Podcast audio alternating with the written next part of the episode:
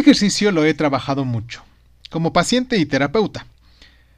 Cuando pierdes a un ser querido o alguien desaparece de tu entorno y nunca vuelves a verlo, como un compañero en la escuela, un paciente, eh, un vecino, etc., y sientes que quedaron cosas inconclusas que resultan imposible hablarlas de frente, entonces haces este ejercicio.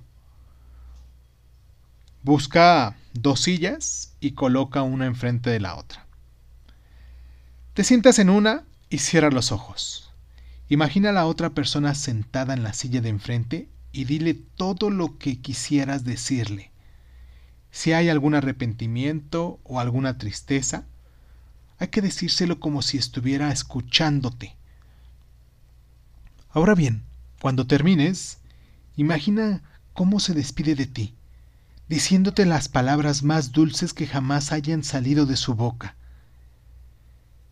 Claro que este es un ejercicio doloroso, sobre todo para quienes lo hacen con sus seres queridos que fallecieron. Sin embargo, después del momento difícil, tu alma finalmente descansa, ya que pudo decir lo que sentía.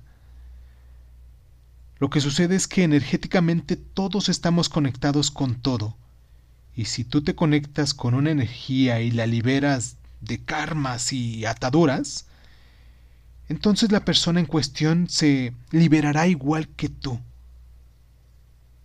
Recuerda, el primer paso siempre es difícil, pero después te habrás quitado un peso de encima.